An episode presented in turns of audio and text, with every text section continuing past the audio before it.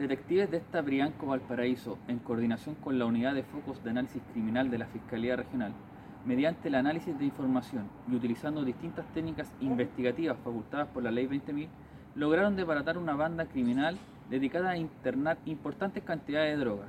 Entre ellos fue detenido el líder y financista, además de los transportistas. Estos últimos venían desde el norte del país, cuyo destino final era la quinta región. Precisamente esta sustancia ilícita iba a ser distribuida en las comunas de Viña del Mar, Quilpué, La Ligua, entre otras. Es necesario destacar que junto a la droga también se cautó un arma de fuego marca Taurus automática con sus respectivos dos cargadores. Esta arma de fuego va a ser sometida a diversos piretajes con el fin de establecer principalmente su procedencia. Del total del procedimiento se incautaron 120 kilos de cannabis sativa, 50 kilos de clorhidrato de, cocaína, además de 4 millones de pesos en dinero efectivo.